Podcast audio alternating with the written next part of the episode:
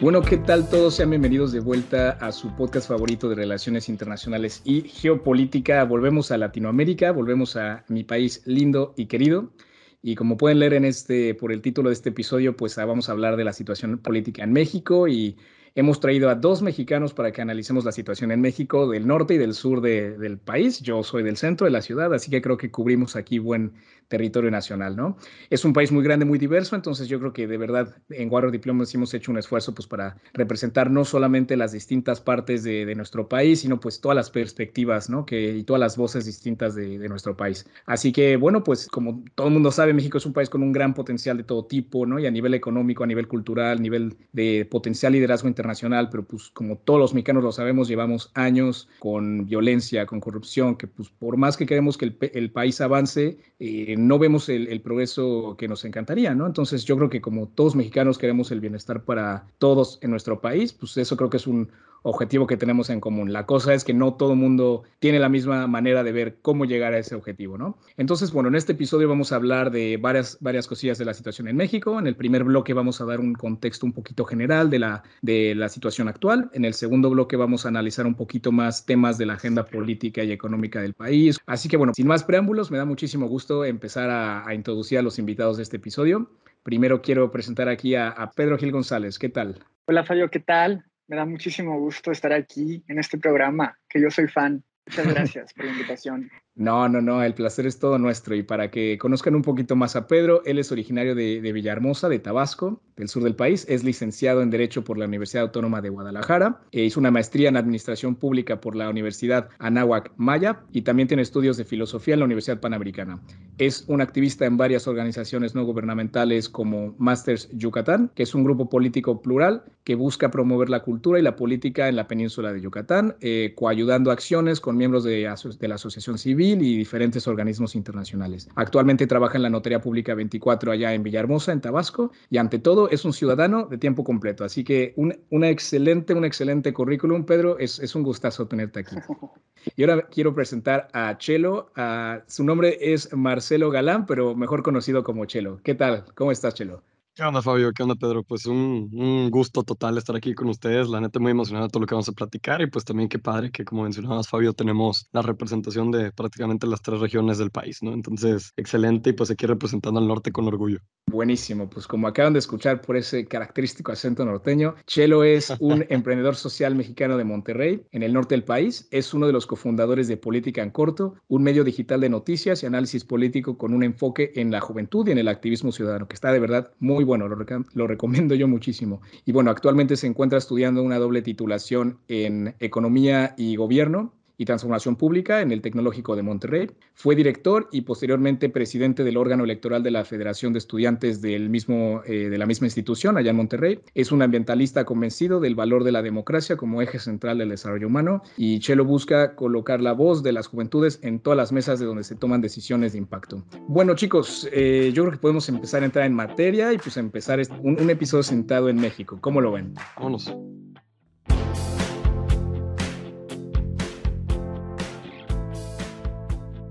Bueno, pues simplemente para dar un poquito de contexto político, ya que tenemos muchos oyentes en War Diplomacy de Latinoamérica, de España, pues yo creo que puedo simplemente muy rápidamente hablar quién es Andrés Manuel López Obrador, también conocido como AMLO, y de dónde viene este movimiento político que ahora gobierna eh, México. Así que bueno, pues eso, Andrés Manuel López Obrador es el presidente del país desde 2018. Su carrera en la política empezó en el PRI, que es un partido político que estuvo eh, básicamente dominando desde los años 30 hasta los 2000, utilizando una combinación de corporativismo, de cooptación y representación para mantenerse en el poder, recurriendo eh, de una u otra vez al fraude, al fraude electoral, como se vio en las elecciones presidenciales en el 1940, 1952 y uno que fue muy, muy eh, característico, que es en 1988. ¿no? En 1988, de hecho, empieza una corriente distinta, una facción del PRI opuesta a este método tradicional de selección de la presidencia, de una candidatura que empezaba de, Carlos Salinas de Gortari para estas elecciones del 88. Se empieza a diferir del, partido así fuerte, ¿no? Y aquí es cuando empezamos a ver a, a Cuauhtémoc Cárdenas, ex gobernador de Michoacán, eh, empezando a tomar un poco este liderazgo de lo que se conocía como el Frente Democrático Nacional, ¿no? Una coalición de partidos de izquierda que se postularon también para candidato presidencial, Cárdenas, y Obrador empezó ahí como a, postularse a candidato de la gobernatura de Tabasco. Entonces, en 1989, un poquito después,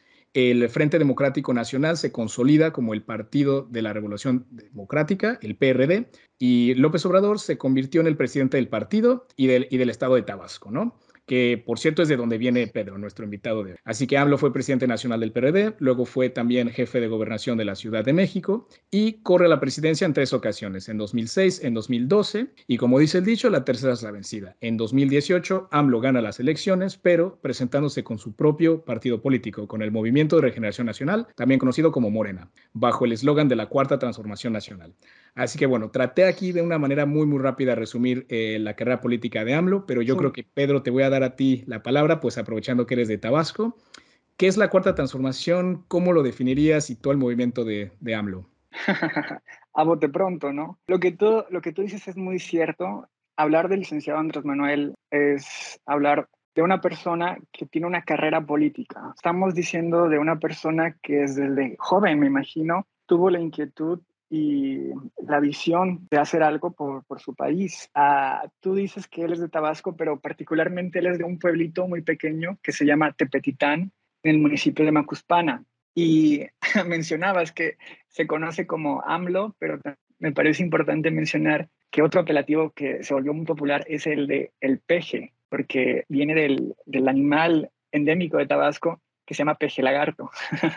y bueno, es una persona, como dices, que emanó del PRI, pero porque el Partido Revolucionario Institucional era el partido monopolista de México. Y sin embargo, poco a poco fue construyendo un movimiento de izquierda y al final, después de, tres veces que compitió para la presidencia de México, logra el triunfo oficial ah, utilizando la plataforma del partido Morena, que se llama Movimiento de Regeneración Nacional. Yo definiría a la 4T, que es lo que él quiere hacer como una cuarta transformación histórica en el país, como un nuevo enfoque de la manera en cómo restribuimos la riqueza nacional para todos los mexicanos. Eso es en breve mi definición de lo que él representa. No, buenísimo, Pedro, muchísimas gracias. Y tú, Chelo, ¿tú cómo ves este, esta 4T, este, esta estrategia distinta, este nuevo énfasis político en México? Gracias, Fabio. Y qué padre respuesta, Pedro. Me encantó también tener ese contexto local, este, porque bueno, pues viniendo de Monterrey, eh, también cuna, yo creo que de la oposición política hacia, hacia Morena y hacia su partido, pues justamente tengo una opinión bastante distinta de lo que realmente es el movimiento y de lo que expresa la 4T como tal, porque para mí no es una transformación, sino es una transición. Genuinamente equiparar eh, la llegada de López Obrador a la presidencia y todas sus políticas públicas que han emanado a partir de ella, para mí representa sí un cambio en narrativa y estoy de acuerdo en eso con Pedro, que mencionaba que es como esta nueva forma de, de hablar sobre la política, pero realmente se queda en eso. Y durante este podcast este, voy a tocar varios puntos, sobre todo ya que entremos, por ejemplo, en el tema del INE, de la seguridad pública y la economía. ¿Por qué reflexiono esto? no Incluso yo teniendo una clara tendencia progresista de izquierda, eh, para mí López Obrador no es de izquierda, definitivamente no lo es. Y justamente lo menciono porque para mí esta 4T, si bien sí es un símbolo, claramente de ahora estamos creando un nuevo cambio político y social dentro de nuestro país y ya estableció una nueva narrativa, sí ha fallado en cambiar las bases políticas de nuestro sistema político, ¿no? Tenemos todavía los mismos problemas de corrupción, tenemos los mismos escándalos, tenemos una misma administración pública federal que no ha crecido en sus contrataciones, por ejemplo, que yo creo que es algo importantísimo de cualquier gobierno de izquierda, y pues más reciente eh, la militarización, ¿no? Que yo creo que es un tema que a mí como estudiante y como periodista sobre todo me preocupa muchísimo. Soy una persona que está convencida de que el gobierno siempre puede ser perfectible y da la casualidad que en estos momentos tengo muchos puntos que quiero aclarar con esto, ¿no? Y por eso digo que no es una transformación per se, sino es una transición, una transición hacia lo que, verá lo que vendrá después de López Obrador, ¿no? Excelente que estemos aquí conversando porque justamente se trata de que a través de diferentes argumentos y diferentes opiniones, pues todos podamos sacar adelante al país y, como dices muy bien, tratar de buscar la perfección todos los días. No, chicos, muy buenos puntos, me gustó mucho y, recuerdo una frase que dice mucho mi mejor amigo, que se me hace muy, muy interesante, creo que es algo que los tres podemos estar de acuerdo, que dice eh, que hay que ser realistas y hay que pedir lo imposible, ¿no? Y entonces es, paradójico y me gusta mucho y, me encanta porque refleja mucho cómo piensa mi amigo y, estoy de acuerdo con ellos. Creo que siempre tenemos que buscar la mejora, o sea, la perfección no existe y siempre se pueden mejorar las circunstancias, ¿no? Entonces siempre creo que hay que ser crítico con el status quo. Pero bueno, chicos, ya creo que con esto pues le damos a los, a los oyentes un poquito eh, una idea idea de por dónde van las cosas, cómo está el contexto en México y creo que en este segundo bloque pues podemos analizar ya un poquito más punto por punto las cosillas que queremos tocar.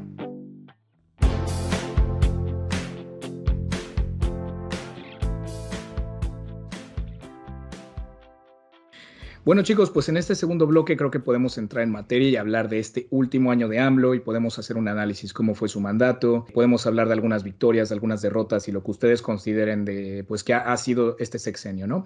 Y bueno, pues chicos, yo creo que podríamos empezar un poco hablando de algo que ha estado en las noticias, que ha estado en nuestras mentes últimamente en cada red social cuando abrimos el móvil, que es pues de esta reforma del INE. Yo creo que mucha gente ha estado muy activa políticamente en base a lo que vemos y pues creo que es un interesante tema que tocar. Eh, diciendo eso, Chelo, te quiero preguntar a ti primero ello. ¿Cómo ves esta reforma del INE? ¿Qué representa? ¿Qué significa para ti? Claro, gracias Fabio. Pues me gustaría mantener esta conversación con, con, lo que habíamos platicado antes de empezar este episodio, diciendo que si son victorias o derrotas, porque creo que es una buena forma de, de evaluar el, el, labor gubernamental y cómo es recibido por la sociedad, ¿no? Entonces, particularmente con el tema del INE, este, creo que es una gran victoria para López Obrador, sin duda alguna.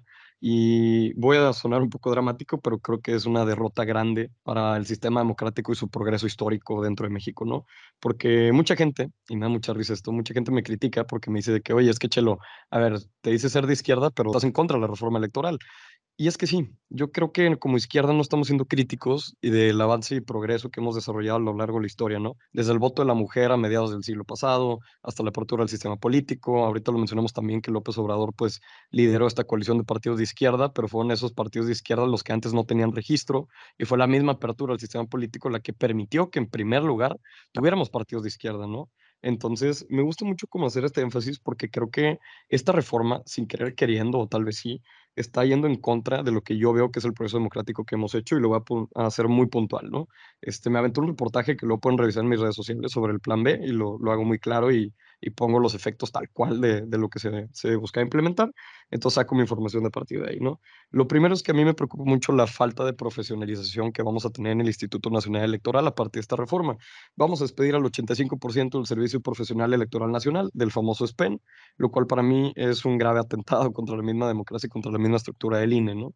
Y se justifica con un ahorro de 3.500 millones de pesos. Este ahorro para mí es algo que sí, obviamente es una cifra gigantesca, pues eso hay que considerarlo, pero también si lo consideramos con el presupuesto de ingresos federales, pues termina siendo una cifra bastante pequeña. Por ejemplo, el presupuesto que ejerce el INE de 20 mil millones de pesos al año es nada más un 0.25% de todo lo que gasta la federación. Y pues para mí, si la democracia me cuesta 0.25% de todo lo que gasta el gobierno federal, pues a mí se me hace una buena inversión. Entonces, a mí me preocupa que estemos eh, justificando desprofesionalizar nuestro sistema electoral a partir de un ahorro que la neta no es tanto, ¿no? Y también me preocupa mucho que la crítica sea hacia el salario que tienen los consejeros electorales, particularmente Ciro Murayama y Lorenzo Córdoba, que han sido como que los más, este, digamos, reacios a esta reforma, porque para empezar estos dos se van en abril, entonces creo que es algo bastante ilógico intentar atacar a todo un instituto cuando dos consejeros democráticamente se van a salir de su puesto en abril, dada la, la norma constitucional.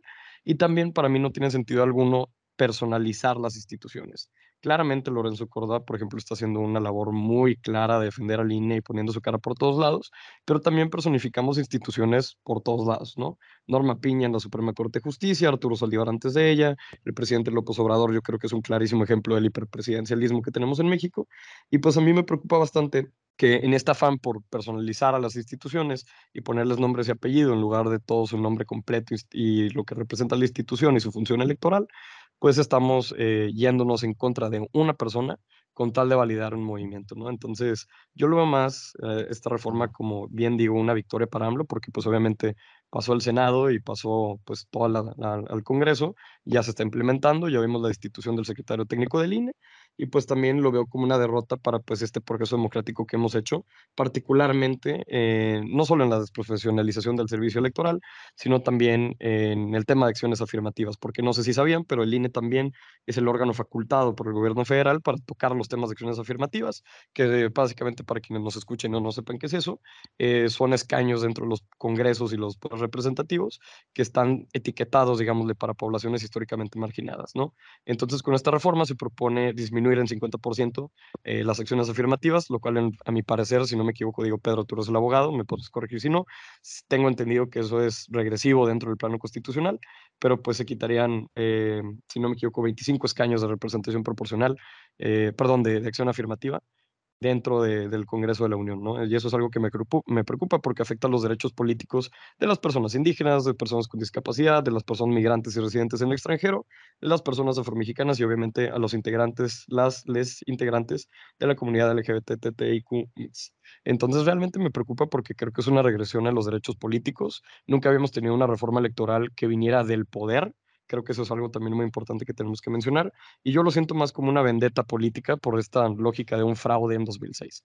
Entonces, me preocupa mucho y esto es todo lo que te puedo contar sobre la reforma electoral. Muy, muy completa tu, tu respuesta. Y Pedro, pues te doy a ti ahora el foro para que, que nos des tu opinión. Mira, yo entiendo que empecemos la conversación hablando sobre, sobre esta situación de la reforma electoral del INE, pues es lo que está aconteciendo actualmente. Sin embargo, creo que a lo largo del sexenio se han hecho muchísimas otras cosas que tienen muchísimo más valor, pero entiendo que queramos hablar de esto y simplemente para darle pues otro ángulo aquí a Chelo, yo entiendo que el presidente que fue elegido por una cantidad impresionante de votos, estamos hablando de casi 80 millones de votos, tiene otras prioridades a diferencia de los sexenios anteriores. En definitiva, uh, se busca uh, acortar la brecha de la desigualdad. ¿Cómo lo está buscando? Pues a través de la redistribución del gasto público a diferentes programas sociales, diferentes instituciones. ¿Y qué pasa? Que con el INE hay un excedente de gasto y está comprobado la cantidad de dinero que, como tú bien dices, el salario de los consejeros electorales, el salario de todas las personas que trabajan ahí, que yo no demerito su trabajo, no se trata de eso, sino simplemente a utilizar ese dinero para otros fines. Ahora, también es importante poner aquí el punto sobre la I. Lamentablemente, ah, se están suscitando en México que este tipo de acciones ah, desencadenen efectos políticos. Obviamente todos buscamos la democracia. En ningún momento se está hablando de que va, se va a perder la democracia. Quizá lo que se está buscando es cambiar de una democracia representativa a una democracia participativa. Se va a buscar que los ciudadanos y ciudadanas puedan ser ellos mismos los que tengan la facultad para poder uh, tomar acciones más cercanas al momento de la jornada electoral.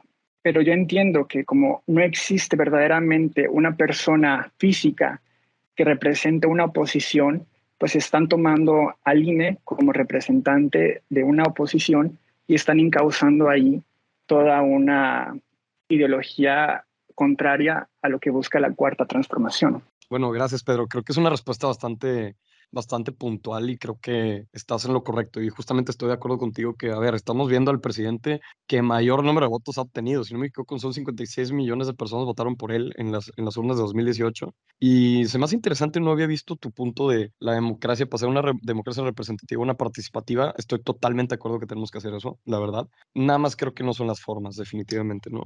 Porque si hablamos, por ejemplo, del tema de los salarios, justamente, o sea, el presupuesto del INE si lo dividimos, o sea, de esos 20 mil millones de pesos que te mencionaba, pues solamente un 12% se utiliza para la gestión administrativa, es decir, para pago de salarios, temas de escuela, digo, escuela, de, de oficina, perdón, y este tipo de cosas, ¿no? Y realmente el presupuesto del INE está inflado por los partidos políticos, porque recordemos que el INE también es uno de los órganos electorales que más funciones electorales, más allá de lo electoral, tiene, ¿no? O sea, tiene las elecciones, tiene la gestión de radio y televisión, tiene, perdón, el monitoreo de la radio y la televisión en spots de, de partidos políticos, tiene también eh, el tema de la educación cívica, tiene que capacitar, tiene muchísimas funciones más y pues entre ellas está justamente entregar el financiamiento público a partidos, ¿no? Que pues en este caso uno de cada tres pesos que ejerce el se van a los partidos políticos. Yo preguntaría si ese gasto es eficiente para empezar, ¿no? Yo, yo soy la idea que todo se puede cuestionar, como bien mencionabas, Pedro, pero solamente cuestionar si de verdad podemos justificar cambiar tanto el árbitro electoral y más en, en frente de una elección federal, que va a ser la más grande de la historia en 2024, y cambiarlo tan radicalmente, ¿no? Este, me preocupa mucho eso y genuinamente expreso mi consternación como un pleno demócrata, ¿no? Entonces solo quería puntualizar con esos datos y también tomando en cuenta que sí es un desarrollo histórico súper importante y vaya, López Obrador es el político más importante que ha tenido México en los últimos 20 años y eso me queda en claro, pero justificar que ha tenido tanto apoyo y con eso podemos justificar cambiar el árbitro electoral, la verdad se me hace pues un poco incoherente con toda la forma en la que llegó en primer lugar a ese escaño, ¿no? Entonces, este, esa es mi opinión y pues agradecido con tu opinión, Pedro.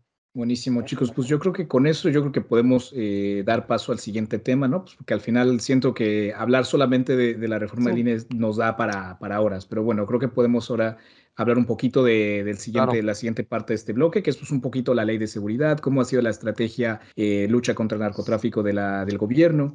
Y pues simplemente para dar también un, un, eh, un, poco de contexto a nuestros oyentes, pues es verdad que los militares eh, eh, desde 2018, ¿no? cuando AMLO llega al poder, pues le, ha otorgado a los, a los militares muchas más responsabilidades que pues, cualquier otra presidencia en México. ¿no?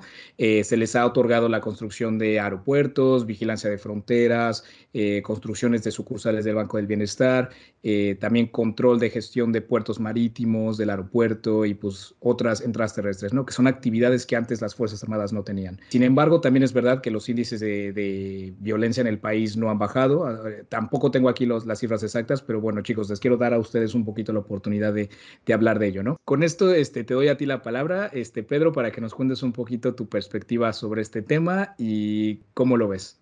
La política de seguridad que ha tomado el presidente, creo que no se buscaba este tipo de alcances de del ejército.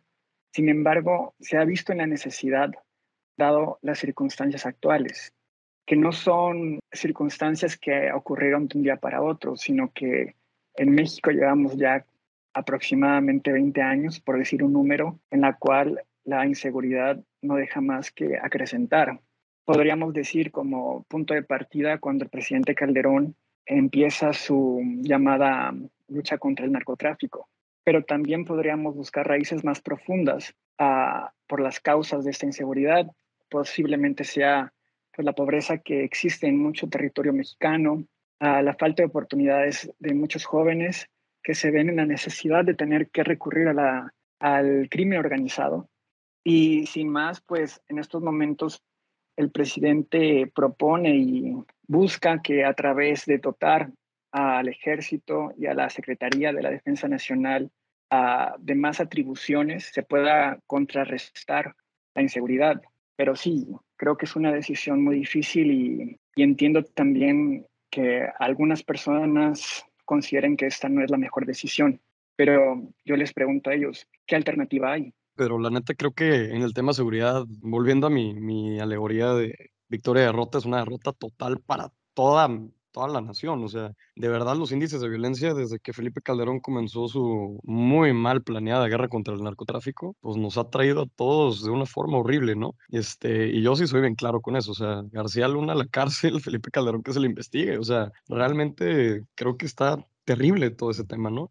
Pero también aquí yo vuelvo a ser crítico, porque para mí el fin no justifica los medios. Eh, sencillamente militarizar corrompe el Estado civil. Creo que en este momento las Fuerzas Armadas tienen más control del país que nunca lo han tenido.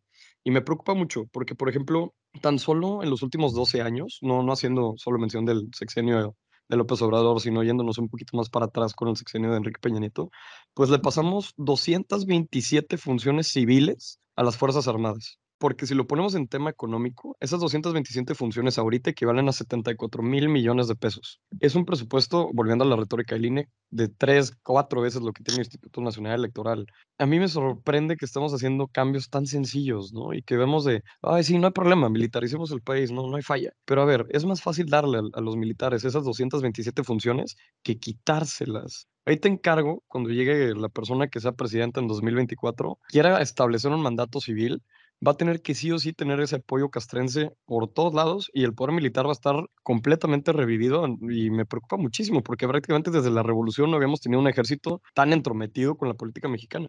Entonces, a mí me preocupa mucho, ¿no? Porque hemos escuchado mucho el argumento que es que las Fuerzas Armadas son el cuerpo más confiado de toda la nación.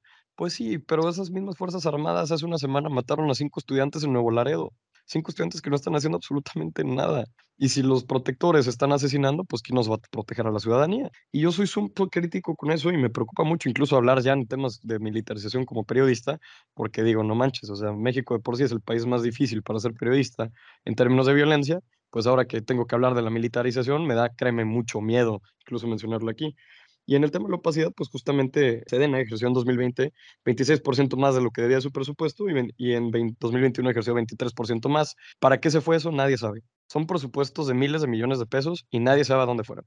No hay forma de justificar la militarización de ninguna forma, porque a la vez que estamos militarizando, estamos erosionando el mandato civil y aparte no estamos invirtiendo en policías, ¿no? Porque hemos querido nacionalizar el problema de la violencia sin darle a los estados una debida respuesta eh, federalizada, ¿no? Entonces, este, yo sí soy muy crítico de todo lo que ha sucedido con el gobierno de López Obrador en estos últimos momentos. Digo, no viene solo de López Obrador, como destaco, pero pues sí estamos en un punto álgido de, de toda esta falta y, del fallo en la cuestión social mexicana, ¿no? Eh, chicos, pues una, una, buena, una buena respuesta de ambos de, ustedes, la verdad es que interesante y es un tema que nos preocupa a todos los mexicanos, a todas las mexicanas, de verdad. Y otro que creo que es muy importante para todo el mundo, pues es el estado de la economía del país, ¿no? Así que, eh, Pedro, te quisiera preguntar a ti un poquito eso, ¿cómo ves las cosas? Este, ha habido varios proyectos del gobierno eh, de Obrador, el Tren Maya, aeropuertos, una refinería allá en Tabasco. ¿Cómo ves la situación económica en México? Pues fíjate que hablar de la materia económica siempre es muy interesante. como, como bien dice Marcelo, quizá mi rubro es otro y el especialista en economía es él, pero tengo entendido que hay que ver las cosas a corto plazo y a largo plazo. Pienso que cuando inició la administración, el licenciado Andrés Manuel buscaba justamente que las personas más vulnerables que viven en una situación de pobreza extrema pudieran salir adelante. Entonces, él la política económica que él tomó fue incrementar el salario mínimo, prácticamente lo duplicó en un periodo de cuatro años, algo que no había ocurrido en la historia contemporánea del país, y también utilizó una manera de recaudación fiscal más agresiva en la cual ah, el Estado pueda tener un presupuesto más alto y justamente a llevar a cabo programas sociales. Ahora, hay esta particularidad en este, en este sexenio, que es lamentablemente la pandemia de COVID. Imagínense, ¿qué hubiera pasado si no tuviéramos los programas sociales que prácticamente contuvieron la crisis de COVID y cómo estaría nuestra inflación? Es curioso y al mismo tiempo irónico que muchas de las personas que son opositores del proyecto del presidente, pues se han beneficiado más a través de, este, de este gobierno. es muy chistoso también que hay otros países que han tomado medidas muy parecidas a las de México, como por ejemplo tenemos el caso de los subsidios del gas que está ocurriendo en Alemania, la crisis de los homeless en Estados Unidos y cómo el gobierno también está viendo ese problema. Y en relación a las inversiones insignias que son el tren Maya, la refinería y el aeropuerto a Felipe Ángeles, eso lo podríamos ver a largo plazo. Yo entiendo también la preocupación de algunas personas que no han visto finalizado el proyecto y que ven posibles escenarios que se puedan suscitar, pues tendríamos que esperar. Habría que ver cuál va a ser el desempeño del petróleo en el futuro. Habría que ver si verdaderamente el tren Maya va a afectar a la jungla de la península de Yucatán o al contrario, va a apoyar a, que estas personas que han estado en el olvido durante tantos años puedan ser rescatadas pero en ese aspecto tenemos que esperar. Bueno, Pedro, tomando en cuenta lo que mencionas, estoy muy de acuerdo que justamente hubo un cambio en la prioridad y por eso cuando empezamos esta, esta plática, pues yo dije que se habla, se trata de una transición, no de una transformación, porque estamos colocando nuevos temas sobre la mesa, pero no estamos cambiando mucho la forma en la que hacemos las cosas. Por ejemplo, México sigue siendo el país de la OCDE que menos eh, ingresos tributarios tiene como porcentaje del Producto Interno Bruto. Nada más recaudamos 16.2% de nuestro PIB a través de impuestos. Entonces, realmente tenemos aquí también una super área de oportunidad para tener un nuevo sistema fiscal. Y yo soy muy de la idea que tenemos que empezar a hablar, como tú bien mencionabas, de, ok, desigualdad. Coloquemos, por favor, la desigualdad como incidente en la pobreza como uno de los temas más importantes que tenemos que hablar, ¿no? O sea, yo soy súper tax the rich, ¿no? O sea, Salinas Pliego, Larrea, Slim, todos estos. Realmente yo confío en que tenemos que, meterles un impuesto y por eso también me preocupa que se, que se justifiquen a lo mejor las políticas fiscales del, del presidente López Obrador, porque no hemos tocado en lo absoluto la clase política mexicana, hace poco había leído que era el 1% controla el 29% de la riqueza nacional. Eso es una cantidad impresionantemente alta, impresionantemente desigual. Entonces, más allá de detonar megaproyectos, que yo también creo que es una política económica muy buena, sí, claro, pero también es del siglo XX. O sea, es algo que Keynes, el padre de la economía eh, neoclásica, decía que teníamos que hacer en 1920. Ahorita estamos 100 años después. Para mí, la respuesta económica justa de un gobierno de izquierda sería vamos a redistribuir el sistema fiscal. Vamos a crear nuevos impuestos, vamos a meterle 100% a, a los super ricos y justo para impulsar el crecimiento en zonas como bien mencionas, Pedro, que yo estoy totalmente de acuerdo que tienen que ser atendidas, ¿no? Entonces solo quería dejar ese, ese dato porque creo que es muy importante para enriquecer más la conversación sobre la economía y pues también, claro, como bien dice Pedro, si no hubiéramos tenido esos programas sociales, yo creo que nos hubiéramos nos hubiera ido muy mal dentro de la pandemia y no se diga también del subsidio a la gasolina, ¿no? No, no, no, muy buen bloque, chicos, de verdad que creo que ya hemos tocado. Digo, hay mil cosas que podemos hablar y debatir aquí, pero bueno, lamentablemente por la extensión de nuestros episodios, creo que vamos a pasar ahora a nuestro tercer bloque, pues donde vamos a hablar de, de lo que se viene ahora, ¿no? Creo que ya hemos hablado de este sexenio, pero bueno, estamos en sus últimos momentos y creo que es hora de hablar de qué va a pasar ahora, ¿no? AMLO no se puede reelegir, entonces tendremos que ver quién va a seguir ahora en este movimiento, ¿no?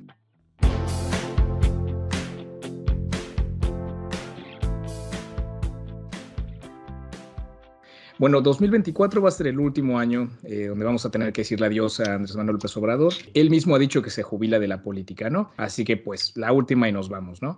¿Cómo ven a Morena, eh, un partido que gira alrededor de, la figura de AMLO? ¿Cómo, ¿Cómo ven este movimiento sin AMLO? ¿Quién, una, una pregunta que inclusive yo me cuestiono todo el rato, ¿qué significa ser una corcholata? Porque todo el rato estoy escuchando, ¿quién es una corcholata? Así que chicos, les paso a ustedes el, el micrófono, ahora sí que les dejo a ustedes eh, como quieran responder. Pues mira, tu pregunta embona muchas cosas. Uh, por una parte, quisiera hacer la distinción entre que una cosa es morena y otra cosa es el, el obradorismo. Pienso que las cosas van a cambiar muchísimo en la psique cultural de nuestro país después de que termine el mandato del presidente. Ha sido y es un presidente que ha acaparado la atención mediática de todos. Las personas que están con él o en contra de él hablan de él justamente hablando del término corcholata, yo pienso que el presidente sabe muy bien cómo hacer que, la, que el grueso se interese por el quehacer político. Entonces, quizá como una manera de, hacer que la gente empiece a, a, tener interés por las próximas elecciones, utilizo ese término, pero podríamos decir que es un sinónimo de los precandidatos, mujeres u hombres que puedan ser representantes de, del partido de Morena. Eso es, a mi definición, la corcholata. ¿Y quiénes son estas corcholatas, pero? Porque ya, ya, ya me queda más claro el término y ahora ya destapándolas, ¿quiénes, ¿quiénes son? Fíjate que se habla mucho de nombres de personas, pero se habla muy poco sobre proyectos. Habría que, que preguntarnos realmente, independientemente quién sea la persona, cuáles son los proyectos diferenciadores o personas que van a llevarle una continuidad a lo que ha hecho el presidente Andrés Manuel. Bueno, todos sabemos que en los diarios aparece la jefa de gobierno de la Ciudad de México, Claudia Sheinbaum, el canciller Marcelo Ebrard, secretario de Gobernación, Dan Augusto López Hernández, Ricardo Monreal, Fernández Noroña. Pero te digo, al final solamente son habladurías. No hay que caer en el de decir quién puede ser o quién no hay que hablar sobre los proyectos. Buenísimo, pero tú, Chelo, ¿cómo ves las cosas para 2024? ¿A quién ves? Yo, yo creo que todo el mundo, o sea, todo el país y, y todos los medidores que, que, he buscado y encontrado eh, indican que Morena va a ganar, es lo más probable que gane las, las, presidenciales en 2024. Así que te pregunto a ti, ¿cómo ves la situación para, para entonces? Claro, no, hombre, estoy totalmente de acuerdo contigo, Fabio, y también contigo, Pedro. Primero, con lo que mencionabas de, a ver, veamos proyectos, creo que hago muy de la línea con lo que mencionaba yo al inicio del podcast de, a ver, no personifiquemos las instituciones, o sea, pensemos realmente qué hay detrás de cada persona política, porque al final recordemos que la política es tanto performance como es estrategia, ¿no? Entonces hay que considerar eso, ¿no? Y pues yo justamente veo una elección dicotómica entre Claudia Sheinbaum y Marcelo Ebrard, o sea, no, no hay problema alguno, van a ser esos dos y no hay de otra. Eh, pero lo interesante va a ser quién se queda con la candidatura de Morena. O sea, prácticamente la presidencia de México yo creo que se va a elegir en la elección interna de Morena. No, no, y eso es algo que también a mí me preocupa como ciudadano, la neta, porque a ver, yo no puedo, yo no apoyo a Morena directamente con, con sus políticas como bien ha quedado en claro, pero también a ver, o sea, si la presidencia se va a elegir en una candidatura interna, pues a lo mejor tenemos que establecer nuevos mecanismos democráticos justamente para que haya un voto ahí. No sé, o sea, ya, ya me estoy poniendo un poco más, más incisivo con ese tema, ¿no? Este, pero justamente yo creo que vamos a ver estos dos y también va a estar interesante ver qué sucede con la persona que no obtenga la candidatura. porque creo que los dos saben claramente que si no es ahorita, es nunca. Entonces, a ver qué sucede. Eso es algo que me interesa mucho. Estoy de acuerdo contigo. No sé si ustedes siguen al canciller Ebrard en sus cuentas en, redes sociales, pero es que es clara esa, esa pre-campaña en redes sociales. Eh, creo que hoy estaba no, viendo. Y Shema también, claro. Y Shema también, no, no. Yo, yo de verdad es que la, la campaña ya empezó. Y estoy de acuerdo contigo, o sea, la, cuestión es cómo se va a elegir, porque sí estoy de acuerdo que el, el, candidato que se presente por Morena va a ganar y, y, lo que dices es muy cierto. Yo he leído por ahí que qué pasaría, ¿no? En un hipotético caso que, que Shane Bound sea la, la, elegida, Marcelo Ebrard eh, se animaría por la oposición, se animaría a otro partido. Pues yo creo que ahí ya se abre el panorama, ya entramos en política ficción y en hipotéticos casos, pero pues son cositas a, a, considerar, ¿no? Lo pondremos este episodio en 2024 y a ver qué, a ver qué se dijo el año pasado. A ver si la atinamos. Sí, no. Tú, Pedro, ¿cómo lo ves? Muy bien. ¿Tú cómo lo ves? Entre estos dos, Pedro, ¿cómo ves las cosas? Hablando de proyectos, hablando ya no tanto de personas, ¿cómo ves los proyectos de estos dos individuos? Pues yo quisiera, te digo, una persona que le diera más forma al proyecto y, y digamos que pudiera cumplir la transformación y que no sea una transición, como dice Marcelo, sino realmente hablar a largo plazo. Entonces, cualquier persona que, que, entienda muy bien el proyecto y de lo que está tratando de hacer el presidente, pues esa persona tendrá mi voto. Pero aquí yo creo que también hay un factor interesante a, cuestionar, que es la oposición, ¿no? La, la, la, oposición en México que lleva unos años dormida, eh, peleada, sin, sin concentrarse en, ningún, en una política precisa, tal. Les quisiera preguntar eso, ¿cómo ven? O sea, yo creo que claramente aquí el candidato que se presente por la oposición, pues sabrá que está jugando a, la de perder, tiene todas las cartas en su contra y yo creo que será cuestión de, pues, decir qué, qué, tan, qué tan bien vamos a perder. ¿Cómo, ¿Cómo, ven el rol de la oposición, tanto como en estos últimos años como para, para este año electoral? Híjole, Fabio, yo creo que, bueno, si puedo tomar la palabra. dale, dale, es toda tuya. Este, eh, gracias, gracias.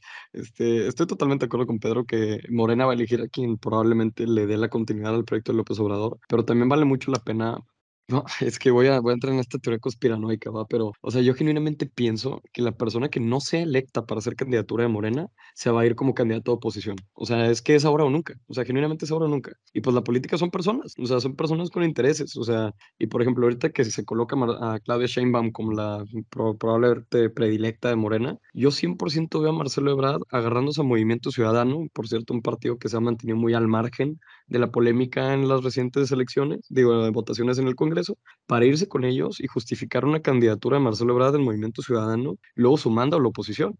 Porque, a ver, la oposición está política y moralmente derrotada desde 2018 y no hemos creado absolutamente ningún movimiento político de oposición que realmente sea bueno. O sea, incluso nos dirán de que, ay, pero Movimiento Ciudadano. No, hombre, el Movimiento Ciudadano está completamente en medio. O sea, ellos saben perfectamente que en 2024, no importa qué suceda, la gente va a gravitar del voto PRI, PAN, PRD hacia Movimiento Ciudadano porque la oposición se ha extremizado. Y eso es algo que de verdad está súper preocupante para el, panorama político, porque pues la democracia se construye en pluralidad, no en, un, eh, no en una única forma de, representar intereses. Entonces, a mí me preocupa eso porque siento que vamos a terminar teniendo la elección interna, pero de nuevo en la elección presidencial. No más que uno va a ser candidato de oposición y otra va a ser candidata de, del oficialismo morenista, ¿no? Es así como yo lo veo, genuinamente. y muy interesante. Me, me, ha gustado, me ha gustado cómo lo ves, de verdad. O sea, te digo, al final estamos entrando aquí en hipotéticos y también son cosas que uno se, cuestiona, pero me ha gustado esa manera de verlo, la verdad. Para, para meter una, una risa, es que justamente he llegado con mis amigos politólogos y ya hicimos una quinela.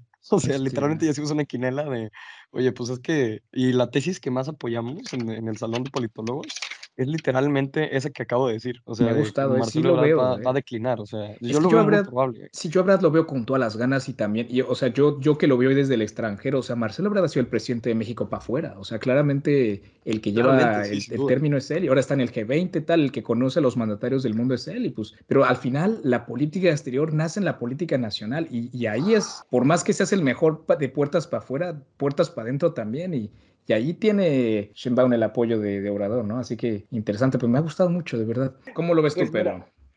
si hablamos en términos de la realpolitik, no existe una oposición, porque una oposición es alguien que pueda disputar victorias electorales concretas.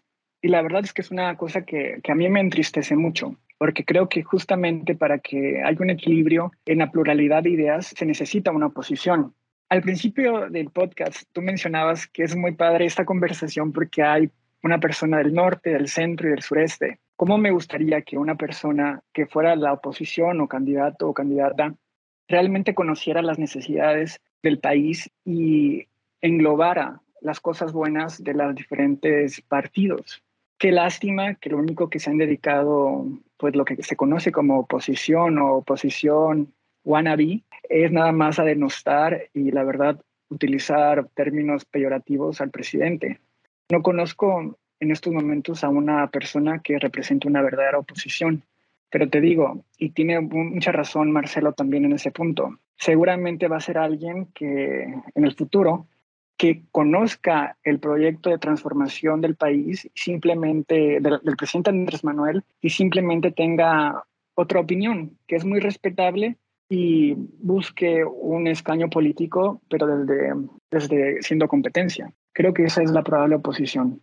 No, muy interesante, muy interesante perspectiva, Pedro, también. Que creo que los oyentes van a agradecer esta manera tan, tan, yo creo que linda que hemos tratado un tema tan complejo, ¿no? Yo creo que siempre está padrísimo siempre que hay eh, opiniones distintas, especialmente cuando hablamos de política nacional, tú siendo de ese país, o sea, es, complicado y creo que lo hemos hecho muy bien todos. Así que chicos, no sé si tienen alguna conclusión general o de un grosso modo eh, resumir las cosas que hemos hablado y luego dar una que otra eh, recomendación. Así que, ¿quién, ¿quién se anima para empezar una conclusión breve?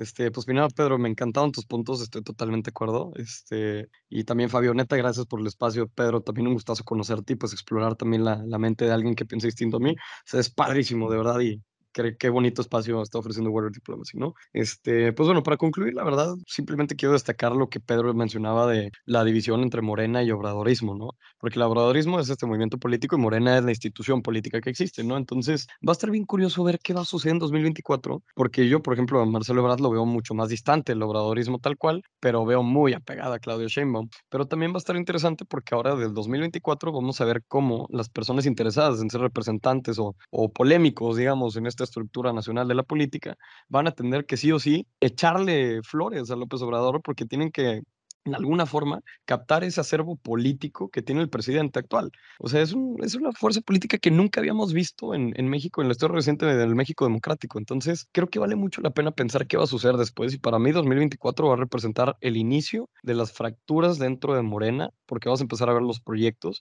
en todo su, su, su, esplendor, ¿no? El de Ricardo Monreal, el de Marcelo Ebrard, el de Claudio Sheinbaum. Yo veo a un Samuel García muy fuerte, si te soy honesto, todavía más invigorado con la medallita que se colgó después de que llegara Tesla Nuevo León, veo una, una creciente clase política joven, representada justamente por Movimiento Ciudadano.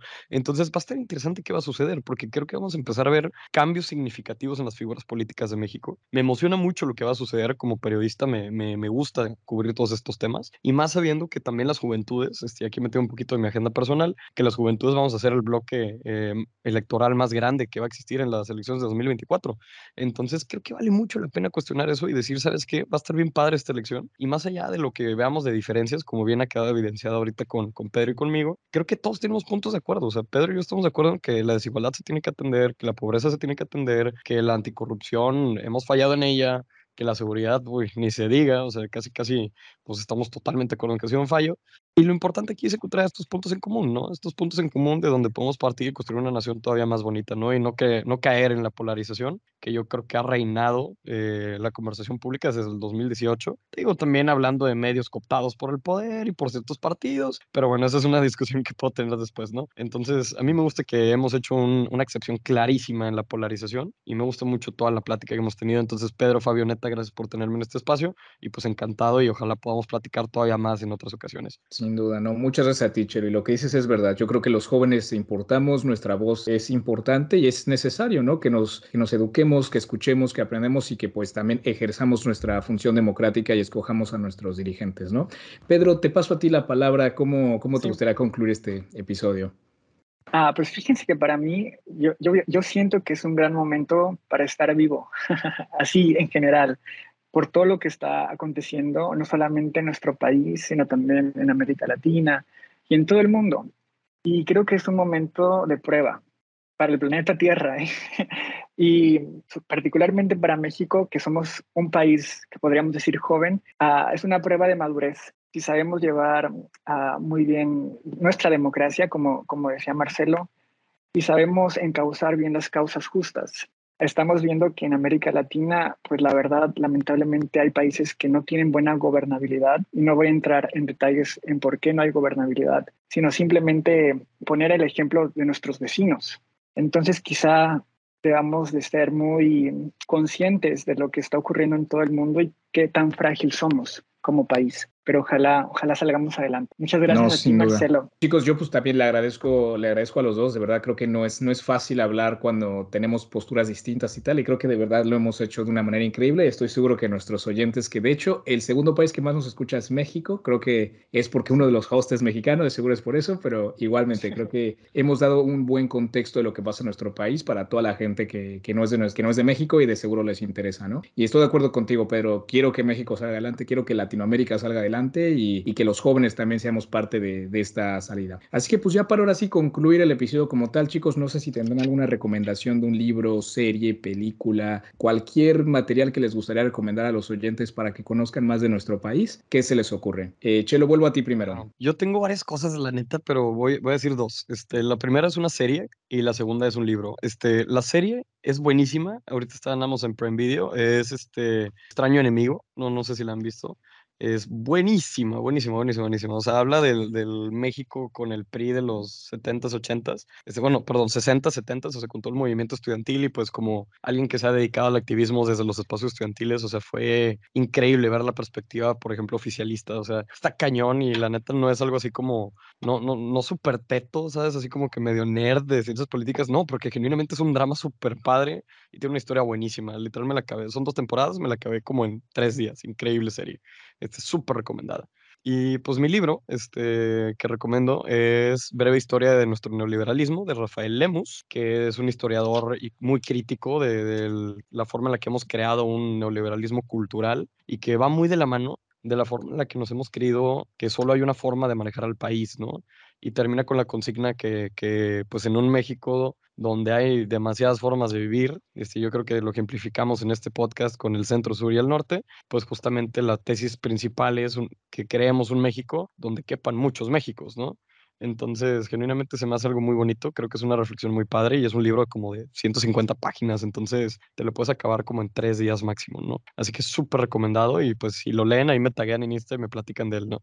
Buenísimo. Pedro, ¿tú qué tal? ¿Alguna recomendación para los oyentes? Sí, la verdad me lo pensé mucho en qué libro recomendar, porque hablamos de muchos temas, pero me decidí al final por un clásico que es La Noche de Tlatelolco de Elena Poniatowska. Y te voy a decir por qué. Les voy a decir por qué. Porque es un libro que me gusta mucho la manera en cómo está redactado. Dice autora Elena Poniatowska, pero más bien debería decir coordinadora, porque es el testimonio de todas las personas que fueron testigos de los hechos ocurridos en el 2 de octubre del 69 y del 68, perdón.